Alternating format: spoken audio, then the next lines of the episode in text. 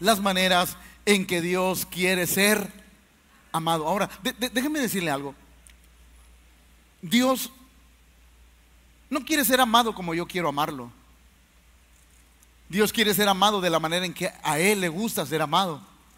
Va otra vez porque todavía no le hace digestión la barbacoa. Va otra vez.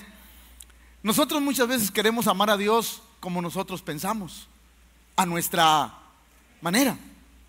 Pero a raíz de, este sermón yo me di cuenta que a Dios le gusta ser amado como Él quiere ser amado. Y a veces difiere mucho, difiere mucho la forma en que yo quiero amar a Dios a la forma en que Él quiere ser amado por nosotros. Entonces, escúcheme, siempre en todas las cosas, las reglas las pone Dios. No, va otra vez porque eh, espero que no vengan de piel sensible hoy, porque hoy va a estar... Es más, cierren las puertas, sugieres que nadie se me salga. Ahí va otra vez, escuche. Eh, las reglas siempre las pone Dios. Dios nos dice cómo desea ser amado. Dios nos dice cómo, le gusta que le sirvamos. A Dios le gusta, a Dios nos dice cómo le gusta ser adorado. A Dios le gusta todo y Él nos dice las formas en que a Él le gusta. Entonces nosotros debemos de procurar hacer las cosas como a Él le gustan. Y hoy, esta mañana, vamos a ver cinco cosas de cómo Dios quiere ser amado. Vamos a leer, por favor, Marcos capítulo 12, versos 30 al 33. Escuche lo que el Señor le dice porque tuvo una conversación con un escriba. Y, una de las cosas importantes era que el Señor y el escriba le decía, dime, ¿cómo, cuál, ¿qué es lo mayor de, de la ley o qué es lo mayor que a Dios le agrada? Y escuche lo que la Biblia dice. Y amarás al Señor tu Dios con todo tu corazón, con toda tu alma, con toda tu mente, con todas tus fuerzas. Este es el principal mandamiento. Y el segundo es semejante. Amarás a tu prójimo como a ti mismo. No hay otro mandamiento mayor que estos. 32. Entonces el escriba le dijo, bien, maestro, verdad has dicho, que uno es Dios y no hay otro fuera de él. Y el amarle con todo el corazón, con todo el entendimiento, con toda el alma, con todas las fuerzas y amar al prójimo como a uno mismo es más que todos los holocaustos y sacrificios. Entonces, necesito entrar rápido al sermón porque en la mañana no lo terminé. Yo sé que no es novedad, pero quiero terminarlo. Así es que nadie me pregunte porque me voy rápido. Diga conmigo, amar a Dios como a Él le gusta ser amado. Entonces, pastor, ¿cuál es lo primero que Dios dice que Él quiere ser amado? Amar a Dios con todo el corazón, dígalo conmigo, es un asunto de carácter. No, pues con ese carácter. Ahí va otra vez. Amar a Dios es un asunto de carácter. O sea, yo decido amar a Dios. No importa lo que esté viviendo, yo decidí amarlo. Va otra vez. Amar a Dios es un asunto de carácter. Cuando Él dijo, amarás a Dios con todo tu... Es un asunto de carácter. Yo decidí amar a Dios, pase lo que pase, venga lo que venga. Es decir, no importa si estoy próspero, si estoy escaso, si estoy sano, si estoy enfermo, yo decidí amar a Dios con todo el corazón, porque amar a Dios es un asunto de carácter. O sea, todos aquellos tenemos que tomar decisiones. Diga conmigo decisiones. Yo no voy a amar a Dios por lo que Él me puede dar. Yo voy a amar a Dios por quien es Él. Entonces, amar a Dios es un asunto de carácter. Por eso, ahí le va. ¿Qué le pasa a usted cuando viene una enfermedad, una escasez, una situación difícil? A veces nos desanimamos. Entonces, yo quiero aplicarle, aunque usted tenga situaciones adversas, si yo decidí amar a Dios con todo mi corazón, tengo el carácter para salir adelante. Y decirle a Dios, pase lo que pase, venga lo que venga, yo te voy a amar con todo el corazón. Porque amar a Dios con todo el corazón es un asunto de... Y me gusta cómo lo refleja el apóstol Pablo, porque si alguien nos enseña a amar a Dios con carácter es el apóstol Pablo que dice, por lo cual, espérese, espérese, por lo cual, estoy qué? Ahí va, ahí va, ahí va, ahí va, ahí va, ahí. Escúcheme, escúcheme, porque esto no lo dije en la mañana porque los de la mañana no, no me caen tan bien como ustedes. Pero ahí va, escuche, escuche. El apóstol Pablo dice, por lo cual estoy. Y qué precioso es estar seguro de algo antes de que me acontezca. No, va otra vez. Qué, qué padre, qué bonito, qué determinación es estar seguro de algo antes de que me acontezca. Porque yo decidí, ahorita que estoy sano, que si me llegase una enfermedad, yo decidí seguir amando a Dios. Pues sí, porque ahorita digo, no, no, Señor, pues es que mira, mientras yo esté bien, Señor, te voy a amar.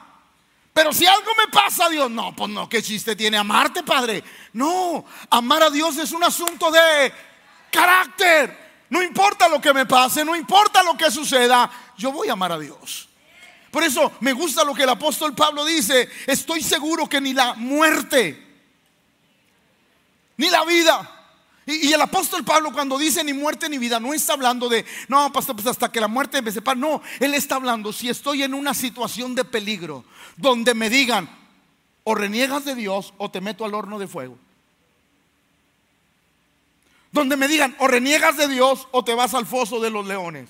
No, no, yo decidí, yo decidí, porque yo amo a Dios con todo y tengo carácter. Yo decidí que un horno de fuego, unos leones, no me van a hacer cambiar de opinión. Porque tengo carácter para amar al Señor. Por eso, una de las cosas que tenemos que entender, que a Dios le agrada ser amado con carácter. No, pues que ganas. Ahí otra vez. A Dios le agrada ser amado con carácter. Que yo diga, Señor, yo te voy a amar con todo lo que tengo y con todo lo que soy. El apóstol Pablo le enseñaba a la iglesia, por lo cual estoy seguro que ni la muerte ni la vida, ni ángeles, ni principados, ni potestades, ni lo presente, ni cómo esté ahorita, ni cómo esté mañana. No me importa cómo voy a estar mañana. No me importa si mañana voy a estar sano, enfermo, escaso, bendecido. No me importa. Yo decidí que el día de mañana voy a seguir amando a Dios con el gozo que lo amo hoy. ¿Por qué? Porque tengo carácter para hacerlo.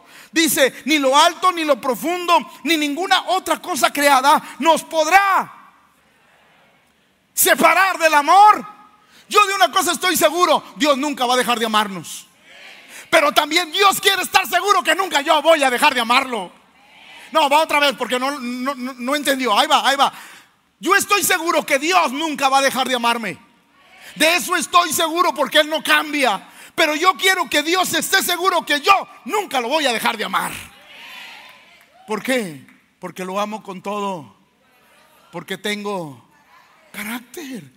Se necesita carácter para amar al Señor con todo el corazón. Y esa es una de las formas que a Dios, que a Dios le agrada ser amado. Él dice, si me vas a amar. Ah, ahora resulta que no sabe. Dios dice, si me vas a amar, me vas a amar con carácter. Si tú me vas a amar, por eso la Biblia dice algo bien interesante. Cualquiera que pone sus manos y mira, no es apto. Eso quiere decir que nos falta carácter.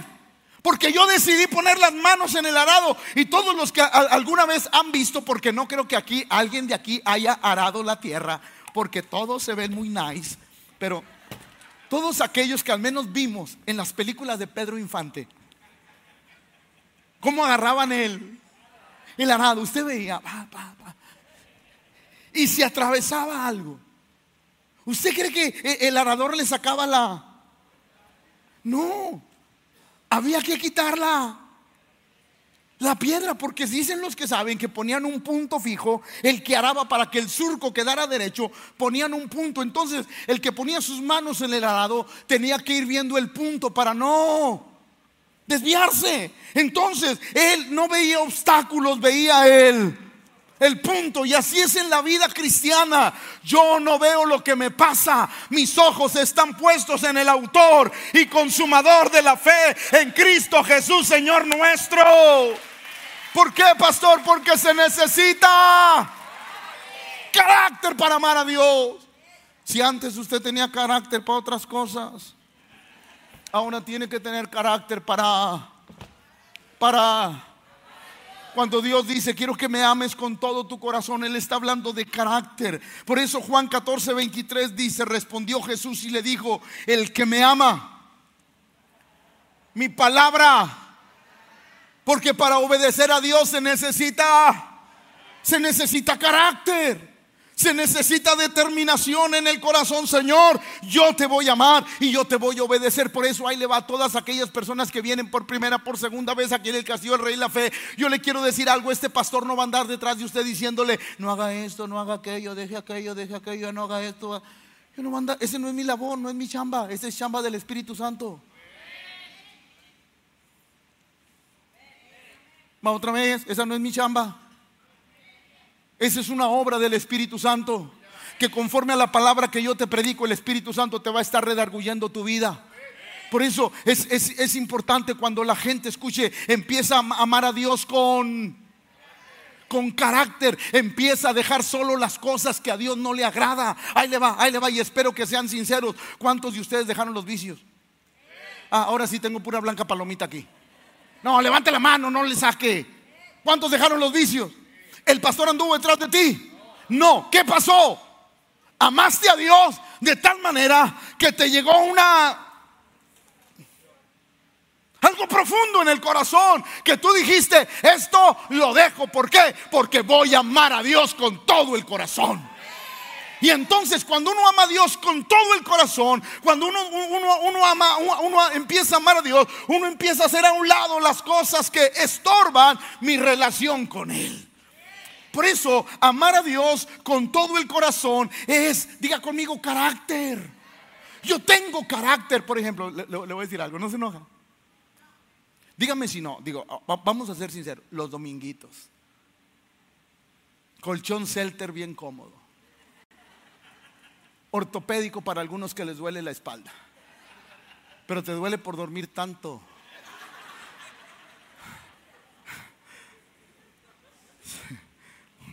Un, center. ¿Sí? Climita 20 grados. Cobertor San Marcos. Porque no entiendo yo por qué 20 grados y cobertor San Marcos. Mejor déjalo a 24 y quítate el cobertor. Pero bueno, así somos de locos. Dile al que está a tu lado, ahí te hablan, hermano. O sea, así somos. Ah, somos así. Dominguito. Dominguito, cómodo, no hay trabajo. Y venir a la iglesia requiere carácter. Venir a la iglesia requiere, porque hay muchos flojos que sí pueden venir y no vienen. Se me chispoteó.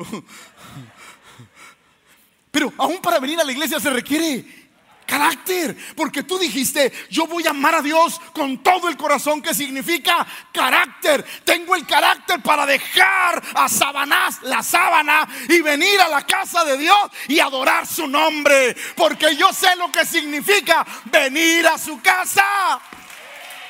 Diga conmigo, se necesita carácter. Porque eso es lo que Dios quiere. Es más, al Señor dijo, por cuanto eres, por cuanto eres tibio y no eres ni frío ni...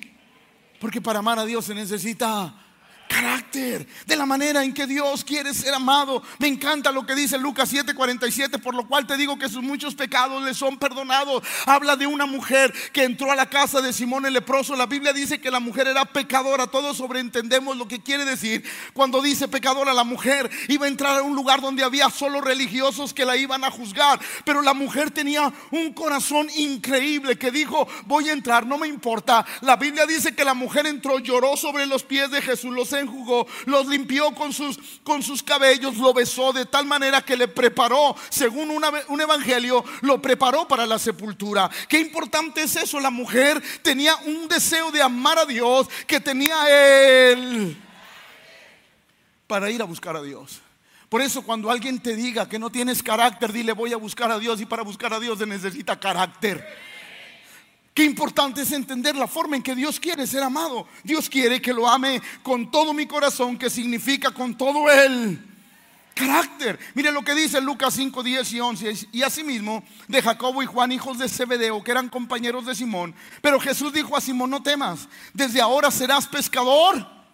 Wow, imagínense, la Biblia dice algo bien interesante. Cuando, cuando el Señor multiplica los peces de aquellas barcas, eh, Pedro lo ve y le dice, Señor, apártate de mí porque soy hombre pecador. Pero el Señor le dice, Pedrito, no tengas temor, ven, venga para acá. Desde ahora usted va a ser pescador. Pero ahí le va. Y cuando trajeron a tierra las barcas, dejándolo, ¿qué hicieron? Ahí va, ahí va, ahí va, escuche, escuche.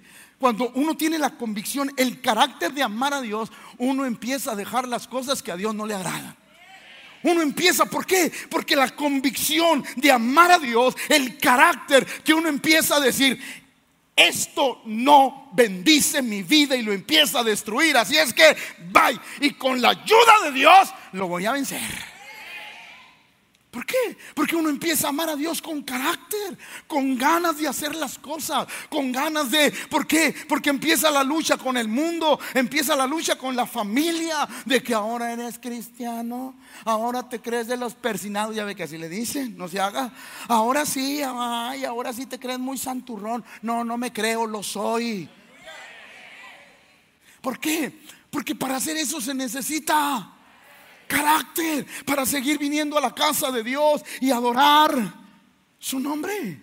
Por eso Mateo 10:37, el que ama padre o madre más que, dígalo porque le voy a decir algo que no dije en la mañana. Y, y hermanas, les conviene que repita. Y no, no voy a aceptar una hamburguesa después de lo que voy a decir. Pero lo que voy a decir va para ustedes, hermanas.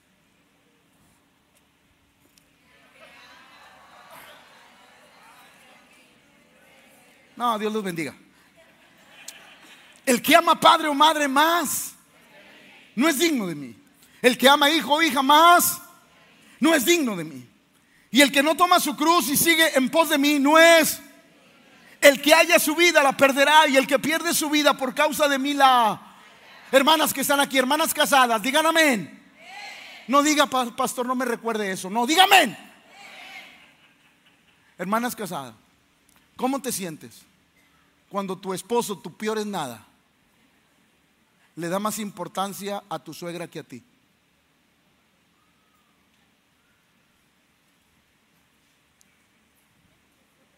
Ay, padre, viene el clavo. ¿Cómo te sientes? Lo que diga mi mamá vieja y tú te callas. Mi madre me parió.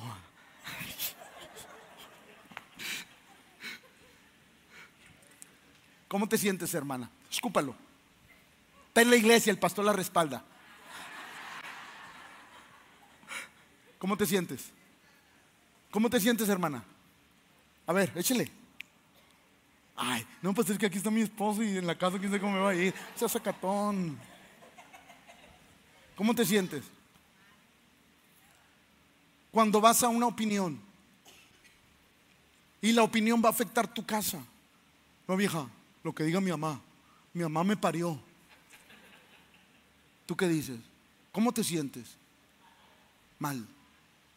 Así se siente Dios. Cuando nosotros escogemos a alguien sobre Él. Dios no trata de decir no lo ames. Dios lo que trata de decir, primero yo. En todas las cosas, primero, primero yo. Dios no te está diciendo, déjalos, abandónalos, no los quieras. No, no, no. Ese no es el sentir de Dios. Dios te está diciendo, ten carácter. Porque para amar a Dios, sobre todas las cosas, se necesita carácter. Sí. ¿Por qué? Porque es, es importante eso. Amar a Dios y Dios dice, mira, te voy a decir cómo me gusta que me amen. Me gusta que me ames, en mi caso, más que a tu esposa, más que a tus hijos más que a la iglesia. Porque yo los amo, pero no más que a Dios. Dios me dice, quiero que quiero que tú me ames más que todas las cosas que yo he puesto a tu alrededor. En otras palabras, Dios dice, yo quiero que el carácter con el que me amas no dependa de todo lo que tienes al lado, porque el amor entre Dios y Dios y Dios y yo es vertical. No, no me entendió. El amor entre Dios y yo es vertical. No es horizontal de a ver qué tengo, a ver qué Dios me ha dado, a ver con qué Dios me ha bendecido. No, no, no. Dios me bendiga o no me bendiga, me dé o no me dé, esté sano, esté enfermo, rico, pobre. Eso a mí no me importa. Yo lo amo a Él por lo que Él es en mi vida. Él es el Rey de Reyes y el Señor de todos los señores. Porque para eso se necesita. Se necesita carácter. Hay que amar a Dios sobre todas las cosas. Por eso amar a Dios es un asunto de... Pero hay una segunda cosa de cómo a Dios le gusta ser amado. Amar a Dios con toda es un asunto de convicciones. Wow, dígalo conmigo, convicciones. Es un asunto de saber y de que yo conozco a Dios. Es un asunto de convicciones. Cuando Dios dice, yo quiero que tú me ames con toda tu alma. Eso, eso habla de convicciones profundas. Eso habla de que yo sé quién es Dios en mi vida. Y por eso Job 13:15 dice, he aquí, escuche esto, escuche, he aquí, aunque Él me mate. ¿Por qué dijo Job eso? Porque Job quizás en su falta de conocimiento en cuanto a eso, él pensaba que Dios le estaba haciendo eso. Él pensaba que Dios lo tenía, que Dios había destruido su familia, que Dios lo tenía tan enfermo que dice la Biblia que se tenía que, agarrar una, una teja, gracias, se me fue, una teja y se tenía que rascar de tal manera que parte de la piel se le había... Él decía, él pensaba quizás en su ignorancia en ese tema, él decía, Dios, Dios me quiere matar de esa manera, pero yo he decidido que aunque Él me mate, en Él voy a seguir esperando. No, eso se llama convicciones. Eso se llama Bórrale eso de la de la de porque se equivocaron, bórraselo. Otra vez, eso se llama convicciones. Que él dijo, mira, no me importa lo que esté viviendo, yo sé quién es él. Yo sé quién es Él. Es decir, mi amor por Él no depende de lo que tengo, depende de Él. Y yo esté bien, esté mal, esté medio mal o esté requete mal, yo voy a seguir diciendo que Dios es bueno y que para siempre es su misericordia. ¿Por qué? Porque amar a Dios con el alma, diga conmigo, amar a Dios con el alma. Es un asunto de convicciones. Es un asunto de lo profundo del corazón. Por eso Job sigue hablando. Yo sé. Ahora, escuche, escuche. Estas palabras de Job las dijo en el clímax de su tribulación en lo más en el pico más alto de su tribulación cuando cuando cuando, cuando él estaba sin nada toda la familia había había fallecido se había quedado en la vil pobreza, enfermo. Y sobre todo la Biblia dice que estaba sentado en ceniza. Literal, eran cenizas en las que él estaba sentado. Y la Biblia dice que una de las cosas como ellos ofrecían sacrificios era que tenían una piel, una, una piel de cabra. Se la ponían con el pelaje pegado a, a la piel. Y si alguien ha usado algo así, sabe que es picoso. ¿Alguien se ha puesto una tela picosa? Ay, bola de aguados, contesten. ¿Alguien se ha puesto una tela picosa? Imagínense, Job. Una, piel de cabra volteada, el pelaje daba con la, con, con la piel. A las 12 del mediodía, solazo, las cenizas aquí. Y luego para el colmo agarraban ceniza y se la echaban en la cabeza, porque era una forma de sacrificio, de, decirle a Dios, aquí estoy, Señor. Imagínense, en ese clímax de, de esos tormentos que venían a su cabeza, Él se levanta y dice, a pesar de esto, yo sé que mi redentor vive. Alguien podría decir, pero, pero como a muchos de ustedes les han dicho, ay, vas mucho a la iglesia. ¿Y por qué Dios no te hace nada? Ya ve cómo son las víboras. Ay, vas mucho a la iglesia. ¿Y por qué sigues teniendo dificultades económicas? ¿Por qué? ¿Por qué vas tanto a la iglesia? Y, mira cómo estás batallando con la familia. Y, y de pronto esas palabras golpean en la vida. Job, sin hijos, sin dinero, enfermo y con una esposa que era un cuchillito de palo. Porque eso era la esposa de Job. No estoy viendo a nadie, Dios me libre. La, la esposa de Job era un cuchillito de palo. Maldice a Dios y muérete. ¿Para qué quieres honrar a un Dios que te tiene así? maldícelo y muérete. E, era complicado. Pero en ese clímax, él se levanta y dice, a ver, a ver, a ver, yo decidí amar a Dios con toda mi alma. Yo decidí amarlo con todas mis convicciones. Así es que yo sé que mi redentor vive. Porque mi redentor vive no en base a lo que yo vivo, a lo que yo experimento, a lo que yo estoy sufriendo. No, no, mi redentor vive porque Él me salvó. Porque mi nombre está escrito en el libro de la vida. Por eso yo sé que mi redentor vive. Job estaba teniendo una, una serie de convicciones. Y escuche lo que dice, al fin se levantará sobre el polvo. ¿Qué quiere decir, pastor? Un día Dios va a cambiar mi situación. Todo aquel que tiene convicciones firmes no es aquel que dice, ah, pues, aquí, ¿cómo estás, hermano? Pues le iba a decir bendecido, pastor, pero no. A veces el diablo arriba de mí y a veces yo abajo de él. Pues para el caso es lo mismo, ingrato. ¿Cómo estás? No, pues aquí pasando en luz. Como por ejemplo, hay un canto de hace muchos años que, muchas, que la iglesia canta yo espero que ya no lo canten.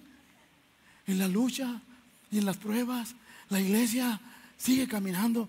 ¿Cómo? Sí, es cierto, hay luchas, hay pruebas, pero tenemos convicciones. Tenemos convicciones y como decía el que era mi pastor, decía un pensamiento que ojalá y les bendiga. Él decía, yo no tengo tiempo de contar las veces que Satanás me ha metido el pie. No tengo tiempo. Yo solamente tengo tiempo para contar las victorias que Dios me ha dado. Así es que solo de mi boca saldrán las victorias que Dios me ha dado. ¿Por qué? Porque amar a Dios con el alma es un asunto de... Y al fin se levantará sobre el polvo y después de deshecha está mi, piel. Aunque mi piel ha tenido ya mucho, ha, pasado el sufrimiento de la enfermedad. Mire lo que dice, mi carne, en mi carne. ¿Sabe qué significa eso? E, e, él está diciendo, voy a ver un milagro. No, voy a ver un milagro. Porque yo quiero decirte, hermano, hermano, que, estás pasando por tiempos de enfermedad. Tú debes siempre de creer que Dios va a hacer un milagro en tu vida. Pastor, y si no lo hace, yo prefiero vivir con esperanza que vivir sin ella. Yo prefiero caminar con fe que caminar destrozado. Yo prefiero decir las cosas que Dios dice. ¿Por qué? Porque yo estoy seguro y sé en quién he creído. Y sé que aunque no me sane, Él me va a dar la fuerza para soportar. Por eso, Amar a Dios con todo el corazón, con todo el alma, es un asunto de convicciones. Por eso Job seguía diciendo, y después de deshecha está mi piel en mi carne de ver a Dios, al cual veré por mí. Por mí. No, porque todos pensaban que se iban a cafetear a Job. Todos pensaban un, un cafecito HG, de esos de los fuertes. HG, ¿se acuerdan del HG de bolsita? Yo solo me estoy quemando de los años, pero y, Job decía, a ver, quiero que entiendan una cosa. Lo voy a ver por mí. Tengo tanta convicción que de esto no me voy a morir. No, va otra vez. Tengo tantas convicciones que yo sé que de esto, aunque parece que voy a perecer, no voy a perecer. Porque yo lo dije primero, yo sé que mi redentor vive. Entonces dígalo conmigo. Amar a Dios con todo, con todo el alma. Es un asunto de convicciones y mis ojos lo verán y no otro. Aunque mi corazón desfallezca dentro de mí. Por eso la Biblia dice en Hechos 4, 19 y 20, más Pedro y Juan respondieron diciendo, juzgad si es bueno, si es justo delante de Dios, obedecer a vosotros antes que a Dios. Porque no podemos dejar de decir lo que hemos visto. Porque es un asunto de, si no dejes, si tú, si tú no dejas de hablar en ese nombre, te vamos a encarcelar y te vamos a matar, no me importa es mejor obedecer a Dios. Porque amar a Dios con todo el corazón y con todo el alma. Es un asunto de, de convicciones. Tenemos que tener las convicciones profundas en Dios. Por eso, los tres jóvenes hebreos y hablando también de Daniel, y aquí, nuestro Dios a quien servimos puede librarnos del horno de fuego ardiendo y de tu mano, oh rey, nos librará. Y si cabe la posibilidad que Dios no haga lo que tú esperas, pero yo le tengo una sorpresa y espero que lo grite, que dé un grito de júbilo y no un pujido de júbilo. Yo espero que se alegre, porque yo quiero decirle, hermano, mira, Dios haga lo que esperas o Dios no haga lo que tú esperas. Él seguirá siendo Dios. A Dios yo no lo catalogo por si hace un milagro o no lo hace. A Dios yo lo catalogo por todo lo que Él hizo en mi vida. De tal manera que los jóvenes hebreos le dicen, le dicen a Nabucodonosor, mira, el Dios que yo sirvo me puede librar, pero también se le puede antojar no librarme. Y el hecho de que no me libre no quiere decir que yo voy a dejar de confiar en Él. Por eso, mi amado hermano, déjeme darle un buen consejo. Si Dios no ha hecho lo que tú esperas, no dejes de confiar en Él. No, no, la iglesia no entendió, pero ahí le va otra vez. Si Dios no ha hecho lo que tú esperas, no dejes de confiar en Él. Porque Él merece y es digno de tenerle confianza. Porque si no lo hace hoy, lo hará mañana. Y si no lo hace mañana, lo hará, lo hará dentro de un año. Y si no lo hace nunca, Él seguirá siendo Dios para nuestra vida. ¿Alguien lo puede creer? Por eso, amar a Dios con toda el alma es un asunto de mis convicciones. Van más allá de prosperidad o escasez. Van más allá de sanidad o enfermedad. Mis convicciones van más allá de riqueza o pobreza. Mis convicciones van más allá de eso. Yo no sirvo a Dios por cosas que Él me pueda dar. Mi convicción es por Él. Por eso me encanta cómo lo expresa Abacú. Lo puede decir por favor a las tres y espero que sea en unisono. Una, dos, tres. Ay, espérese, espérese ya. ¿Con qué? Ahí va, ahí va. Contexto, diga conmigo contexto. El contexto de con todo es, versículos antes dice, aunque la higuera, aunque no haya vacas en la majada, aunque mienta el producto de la oliva. Traducción mexicana, hermano Pepe, aunque no tenga trabajo, aunque la alacena esté llena, aunque me hayan llegado los cuatro jinetes del apocalipsis, luz, agua, gas y teléfono, aunque me haya y no haya con todo eso. ¿Qué es lo que quiso decir Abacú? Mira, con todo eso, a todas esas cuestiones negativas, yo las invité a la alabanza. No, usted no entendió, pero ahí le voy otra vez. A todas esas cosas, la falta, la, falta de vacas en los corrales, aunque mienta el fruto de la oliva y todas esas cosas, a todo eso, a todo, yo lo invité a la alabanza. Porque eso no me va a pagar el gozo. Al contrario, en medio de eso yo voy a cantar y voy a decir que mi Dios es digno de suprema alabanza. ¿Por qué? Porque amar a Dios con todo el alma es un asunto de... Mire, ahí le va, ahí le va. Cuando hay convicciones, nada te apaga tu deseo de adorar a Dios. No, no va otra vez porque eso se lo quiero dejar claro. Cuando tienes convicciones, nada, nada te quita el deseo de adorar a Dios. Porque tú tienes convicciones.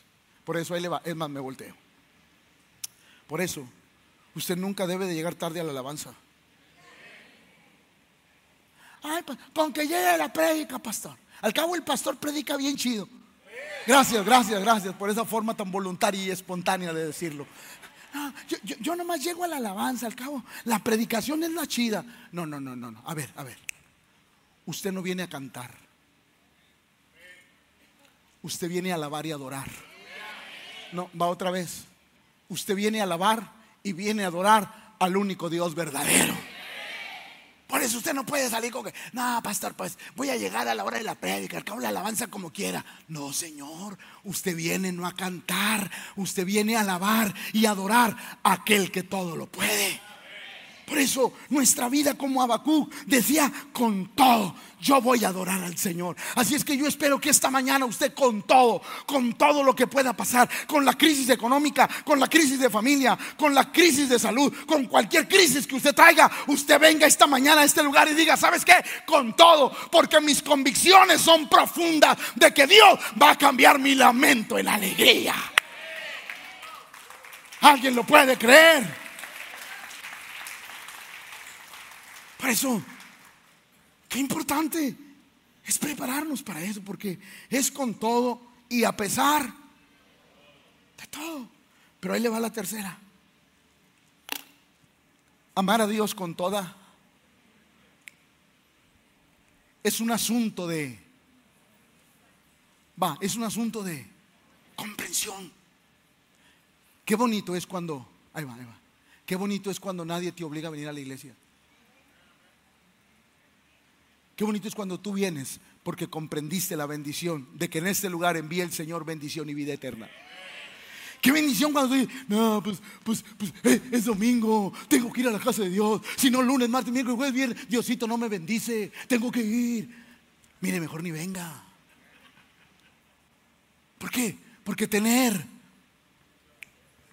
tener Tener comprensión es lo mejor que nos puede pasar. Yo vengo a este lugar para adorar a aquel que me salvó, aquel que me ha hecho tanto bien. Yo vengo, yo vengo a este lugar a adorar porque antes yo no conocía a Dios, no tenía una relación con él, pero gracias a Cristo Jesús, ahora yo puedo accesar al trono de la gracia. ¿Por qué? Porque ahora tenemos Por eso, amar a Dios con toda tu mente es un asunto de Por eso me gusta lo que dice Pedro. Le respondió Simón Pedro, Señor,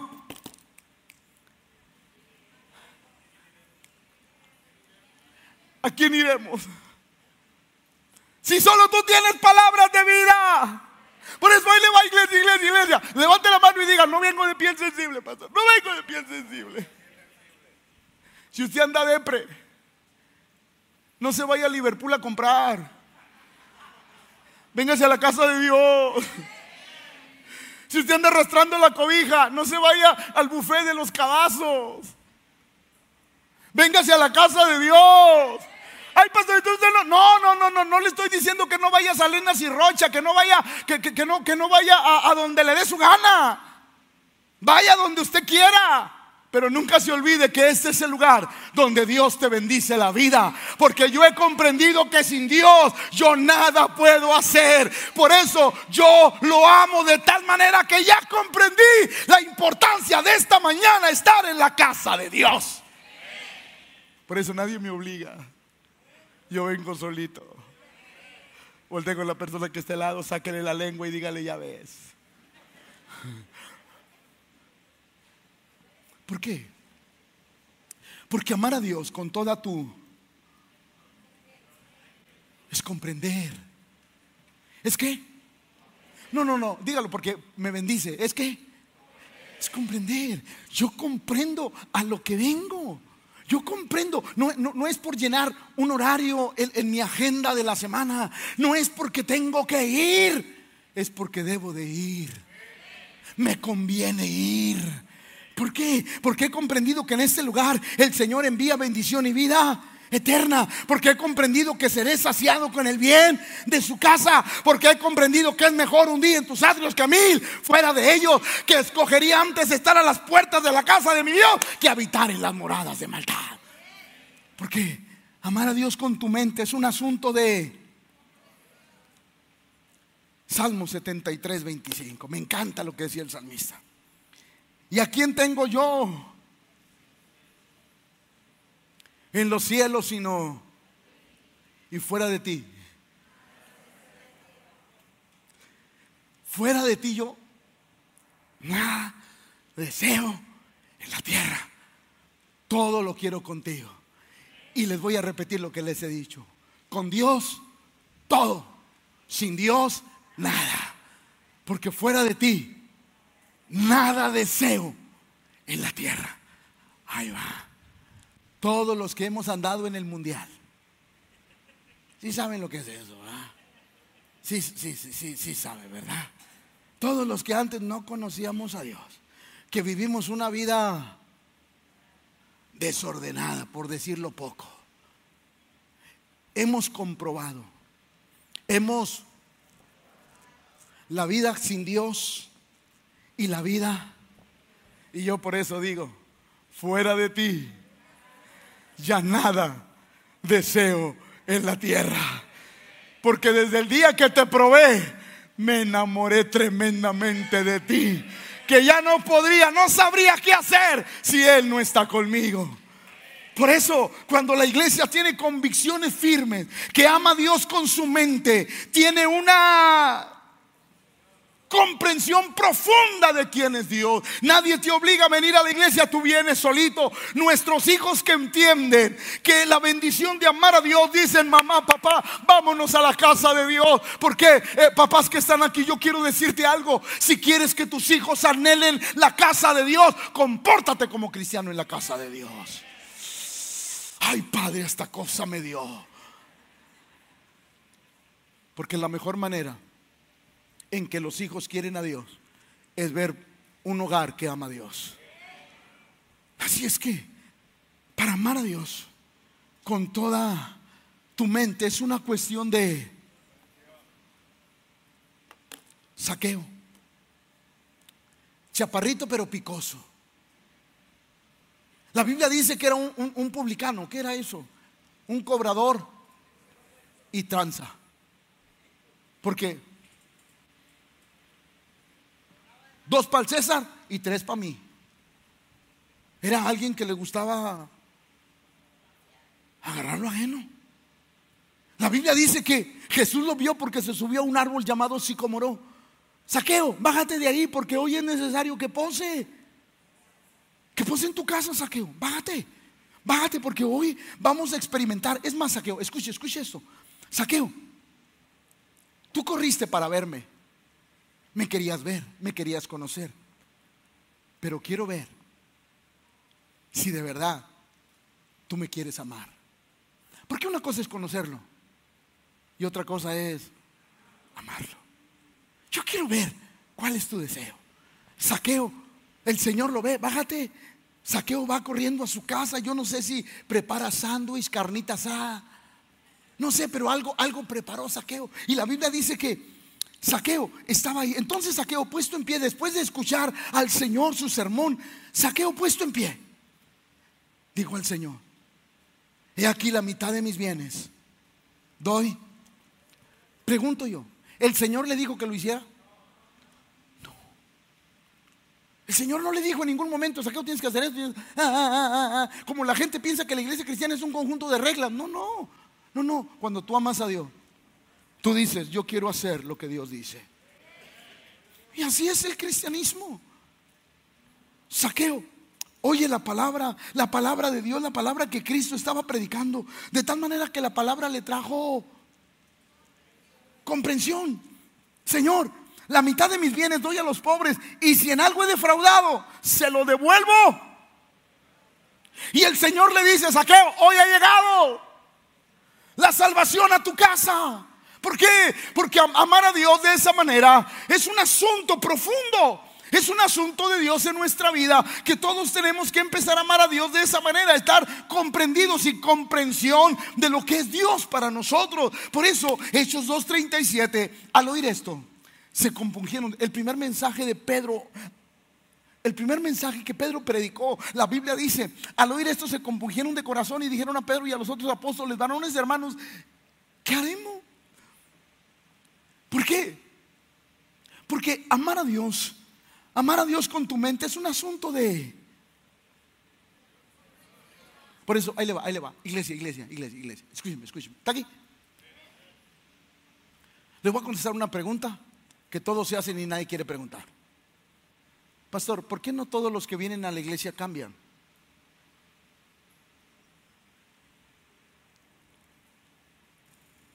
Porque es un asunto de es un asunto de comprensión. Sí. Dios viene, te habla al corazón y te dice, a mí me gusta ser amado así. ¿Le entras o no le entras? Y hay alguien que dice, no.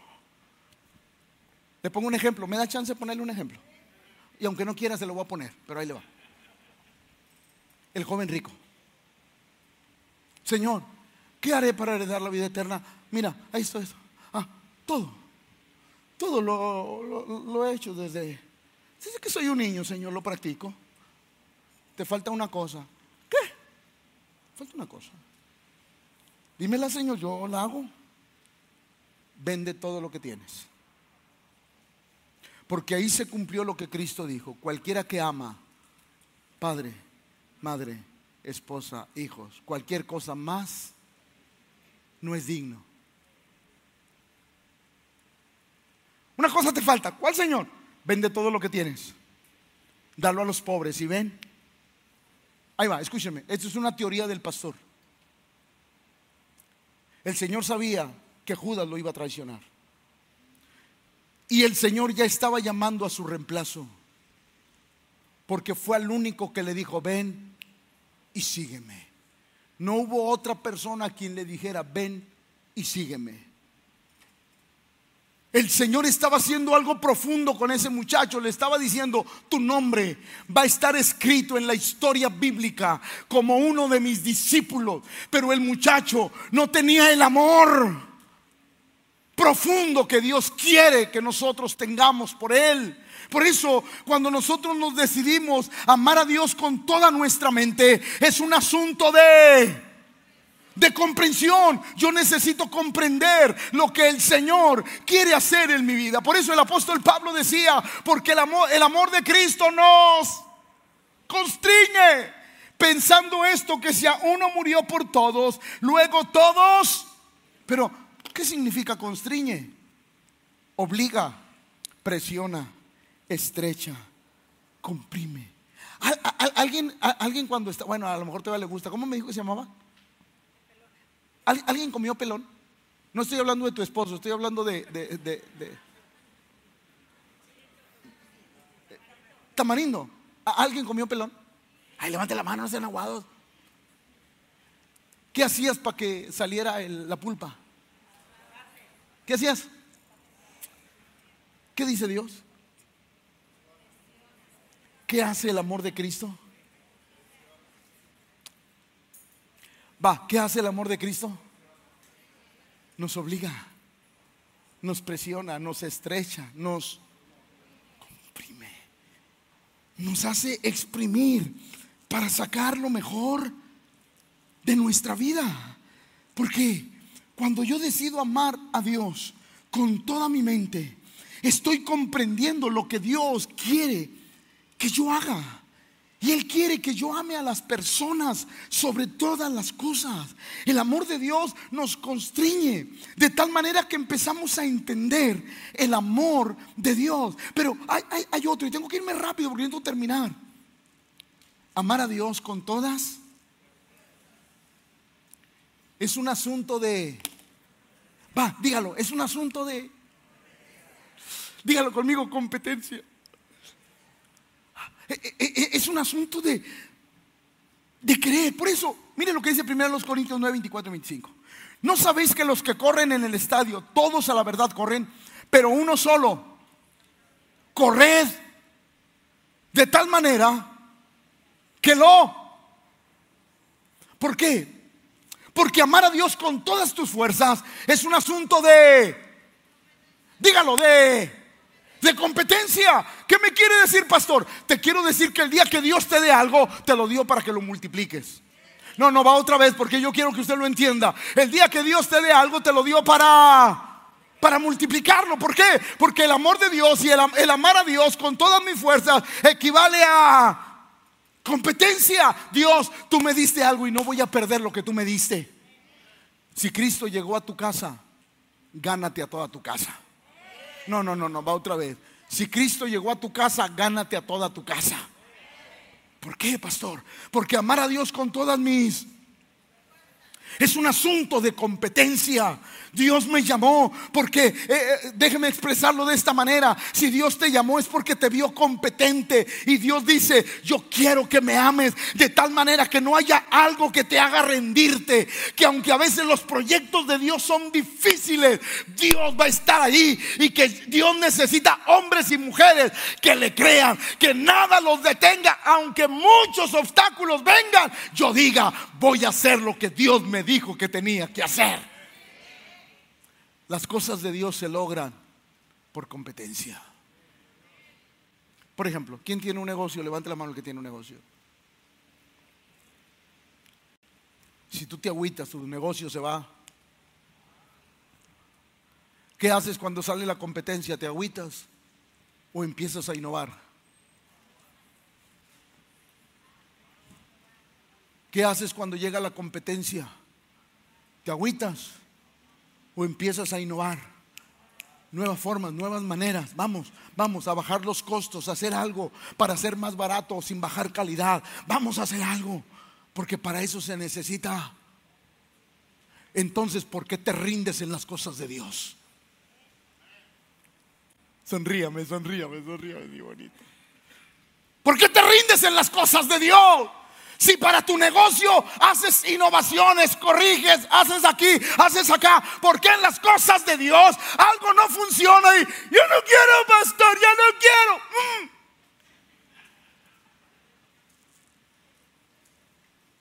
Porque para lo tuyo sí puedes innovar y para el reino de Dios lo avientas. Me sigue amando, hermano. Porque amar a Dios con todas nuestras, ¿qué significa? Competencia. Mire, tenemos un año batallando para construir la nueva casa de Dios. Se nos han levantado cosas que no esperábamos. El número del terreno, las escrituras cambiadas. Oh, que aquí, que allá, que el arquitecto se tardó, que el calculista se tardó, que ahora el cómo lo vamos a hacer no funciona. Tenemos un año. Y yo sé que muchos de ustedes, no, me son puras mentiras. Ten que son puras mentiras. O sea, es el Señor te reprenda. Sí. se nos han presentado un montón de cosas. Pero soy alguien que no se rinde que vamos a ver construida la casa de Dios porque la vamos a ver, la vamos a ver. Vamos a ver una, un edificio para 1600 personas adorando el nombre del Señor. ¿Por qué, pastor? Porque amar a Dios con todas tus fuerzas es un asunto de competencia. Dios te dio algo porque no te vio como un fracasado. Porque Dios no bendice a los fracasados. Dios no le da algo a los fracasados. Dios les da algo a los competentes. Escúcheme. Corred de tal manera que lo obtengáis. Todo aquel que lucha, de todo se abstiene. Ellos a la verdad para recibir una corona corruptible, pero nosotros una incorruptible. Mateo 25, 20. Y llegando el que había recibido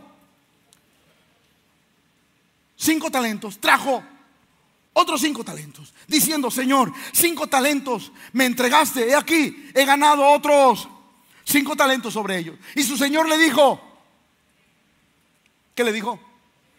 Eh, Dani, pásale y anímalos porque ya están así con cara larga, pásale. ¿Qué dijo el Señor? ¿Qué dijo? Se lo traduzco versión hermano Pepe. ¿Me da chance de traducirse la versión hermano Pepe? Ah, pues si quieren. De estos siervos me gusta. Porque así dijo. Bien. Buen siervo. La fidelidad no solamente consiste en no pecar.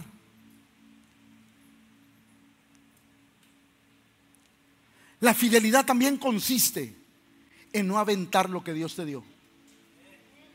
Trague saliva, trague saliva, trague. Ah. La fidelidad no solo consiste en no pecar. La fidelidad también consiste en no aventar lo que Dios nos da. bien, buen siervo y fiel. Vete un mes de vacaciones. ¿Sabe qué le dijo? Quítenle al que tiene uno y no hizo nada y dénselo al que tiene. ¿Le dio más chamba? ¿Por qué? Porque Dios está buscando gente competente. Gente que no se rinda ante las adversidades que provoca el servir a Dios. Porque cuando sirves a Dios se van a levantar un sinfín de cosas. Un sinfín de cosas se van a levantar. Que tú vas a querer literal aventar la toalla y decir, ya no quiero pastor. Pero cuando tú hagas eso o pienses eso, recuerda que el que te llamó es fiel y verdadero. Y que nunca te va a dejar y nunca te va a desamparar. Y que las batallas que vengan no van a ser tan grandes como el Dios que tú adoras. ¿Alguien comprende eso? Por eso, ahí va, escuche, escuche.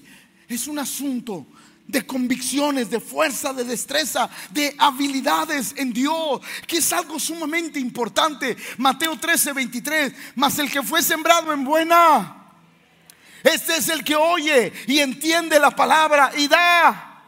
Y produce a ciento, a sesenta y a treinta. Diga conmigo, no deja de dar fruto. No, no, no, no, no. Dígalo, dígalo. No deja de dar fruto. ¿Por qué, pastor? ¿Por qué? ¿Por qué? Porque es un asunto de hermanos que están aquí, hermanos, hermanos o hermanas que laboran en una empresa. Levante la mano. Tú trabajas para quedarte en el escalafón, no sé cómo se le diga en tu empresa, en el escalafón, en el nivel, ¿cómo se diga en tu empresa? Tú trabajas para quedarte ahí o trabajas para... Porque entre más escalafón, más billuyo, más billuyo. Todos nosotros trabajamos dentro de una empresa para crecer y que nuestra familia viva, viva mejor. Eso es la lógica. La pregunta es, ¿por qué en Dios no lo hacemos? Si amar a Dios con todas nuestras es un asunto de competencia. Todos los líderes de conexión deben de luchar porque el hogar donde estén se llene. Porque es un asunto de competencia. Todos los que van a hospitales deben de luchar porque haya más gente. Los que van a ejército de amor en, en el evangelismo, en todas las cosas. Es más, en esta iglesia tenemos que luchar porque todas las reuniones estén completamente llenas. Porque esto es un asunto de... Ahí va, le voy a decir algo. ¿Qué sentiría el que el Señor le quitó el talento?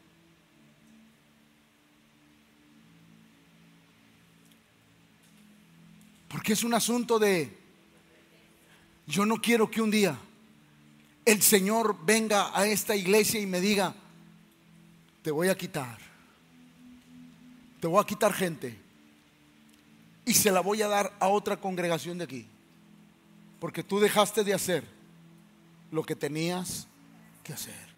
Yo diré, no, Señor, no.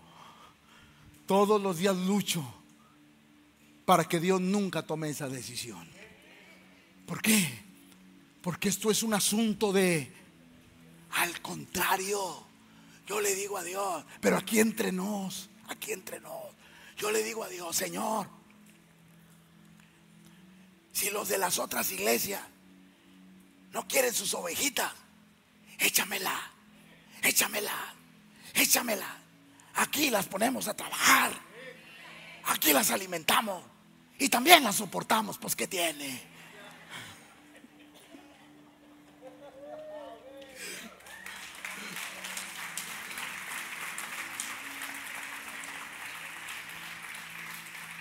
Pero yo no quiero que Dios me quite. Yo quiero que Dios añada. ¿Por qué? Porque amar a Dios con todas tus fuerzas es un asunto de... Quiero terminar.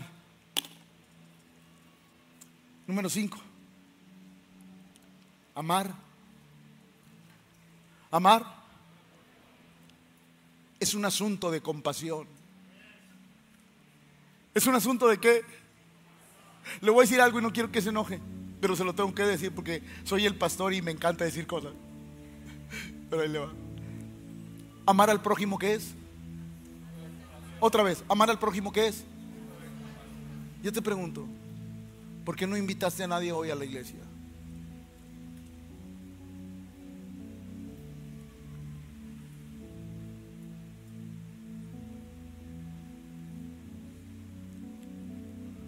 ¿Por qué viniste solo?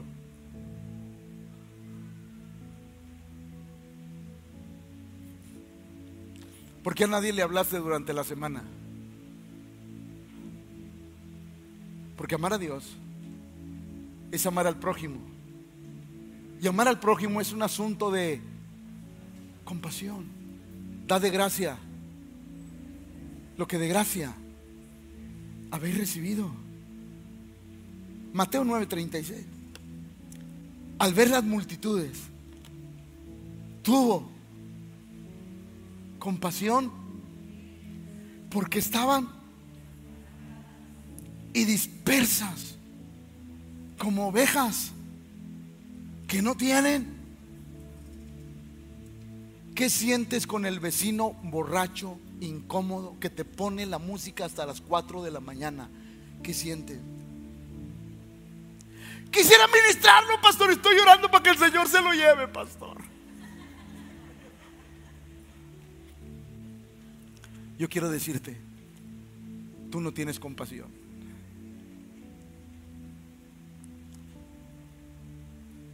Porque si tú tuvieras el amor de Dios, la compasión, tú llorarías por esa persona. Porque algún día tú y yo estuvimos así. Y alguien, alguien oró por nosotros. Amar al prójimo es un asunto de compasión. A veces nosotros los cristianos está así porque se lo merece. Algo ha de estar pagando. Que Dios lo perdone. Yo quiero decirte que si tú utilizas esas palabras, no conoces la compasión. Porque Cristo, estando crucificado, lo primero que dijo, Padre, perdónalos.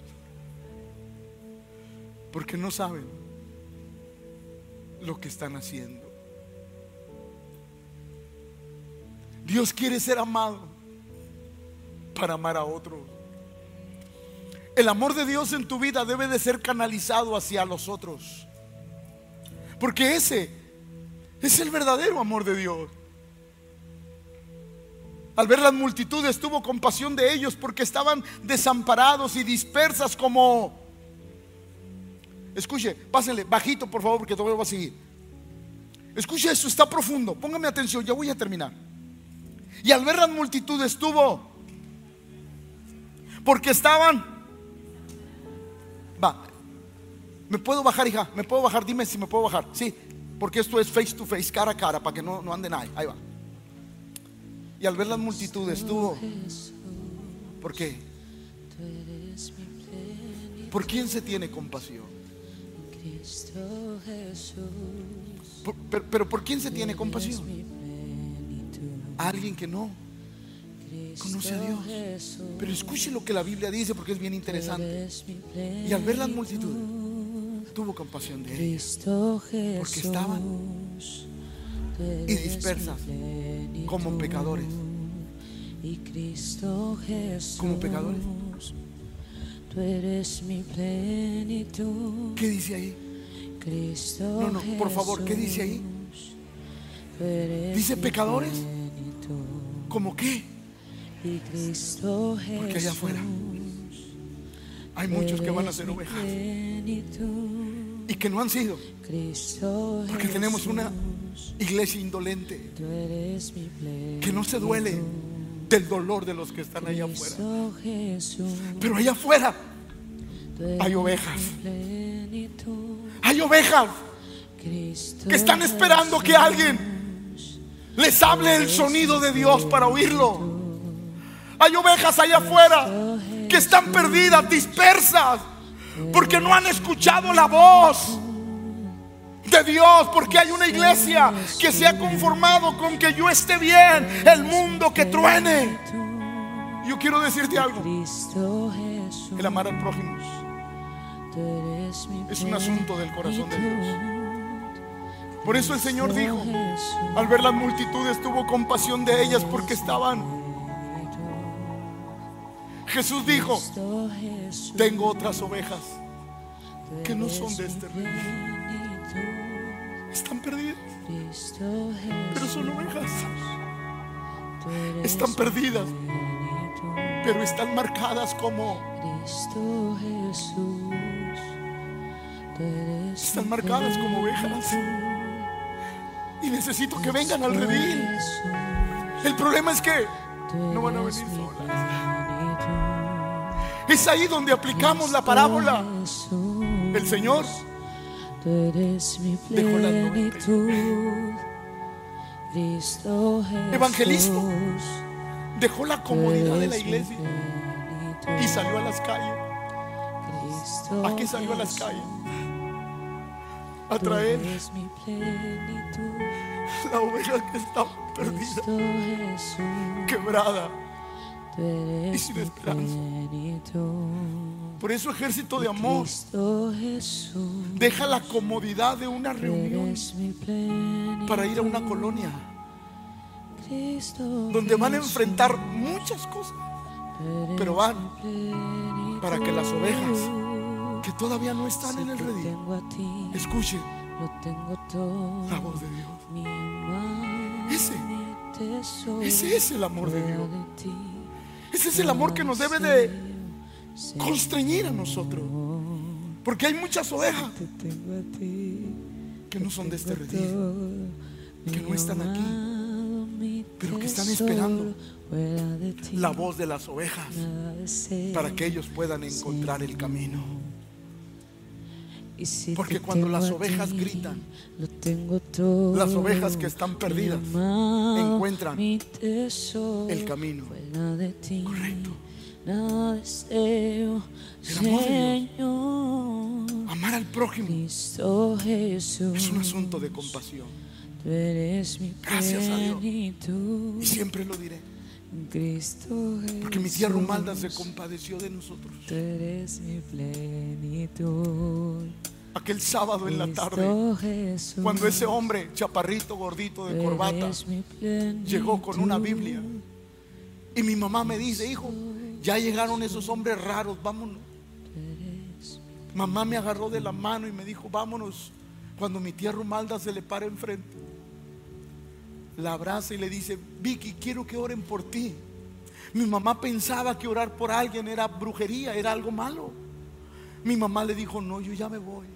Mi tía Rumalda, una mujer bendecida, bendecida, la agarró mi mamá, era un palito.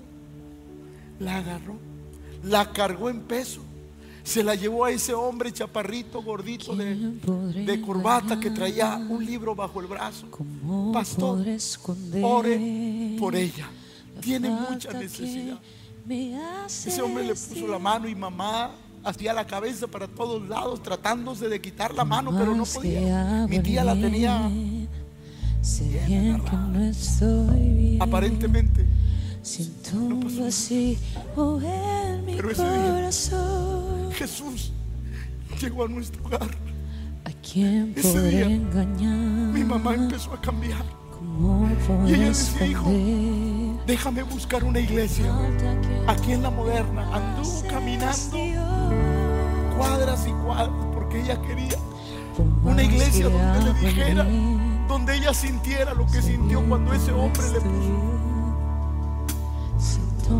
Después de meses, mamá encontró la iglesia donde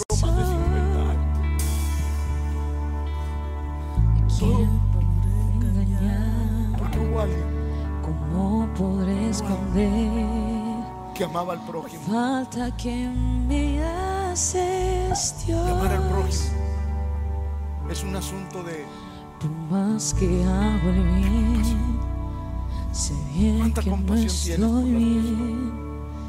Siento un vacío ¿Cuánta compasión tenemos por los que corazón. por los que lloran, por los que piensan que no ¿A tienen remedio lo que viven. Cuando conozco a un Dios ¿Cómo que puede hacer todas las cosas. ¿Cuánta compasión hay en el corazón de Dios? Porque esa es la forma Por más que hago el en que Dios quiere ser amado. sé bien que no estoy bien. Siento las reuniones Deben de estar llenas de gente nueva. Porque eso es que la iglesia ¿Cuántas se ha convertido en una iglesia que tiene ignorado tu amor no se esperas Ve por, por los montes, por los collados. Tráete a todos los que están, tráetelo. Porque en mi casa Señor hay lugar para ellos. Jesús no es como yo quiero amar a Dios, es como Sé que esperas más de mí. quiere ser amado. Póngase.